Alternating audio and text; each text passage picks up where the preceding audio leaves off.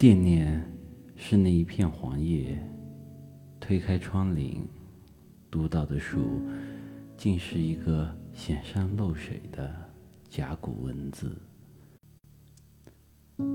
没有昨日那遮天蔽日的叶子，剩下的是李树的听干。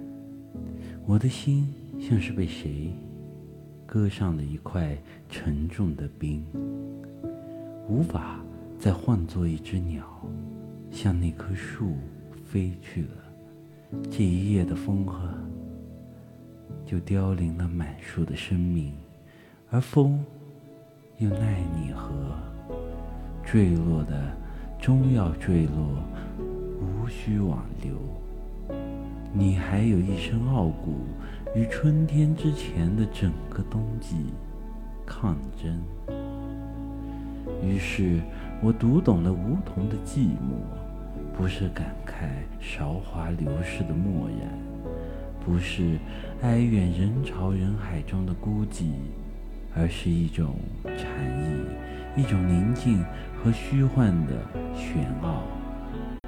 服从自然，而又抗衡自然；洞悉自然，又糊涂自然。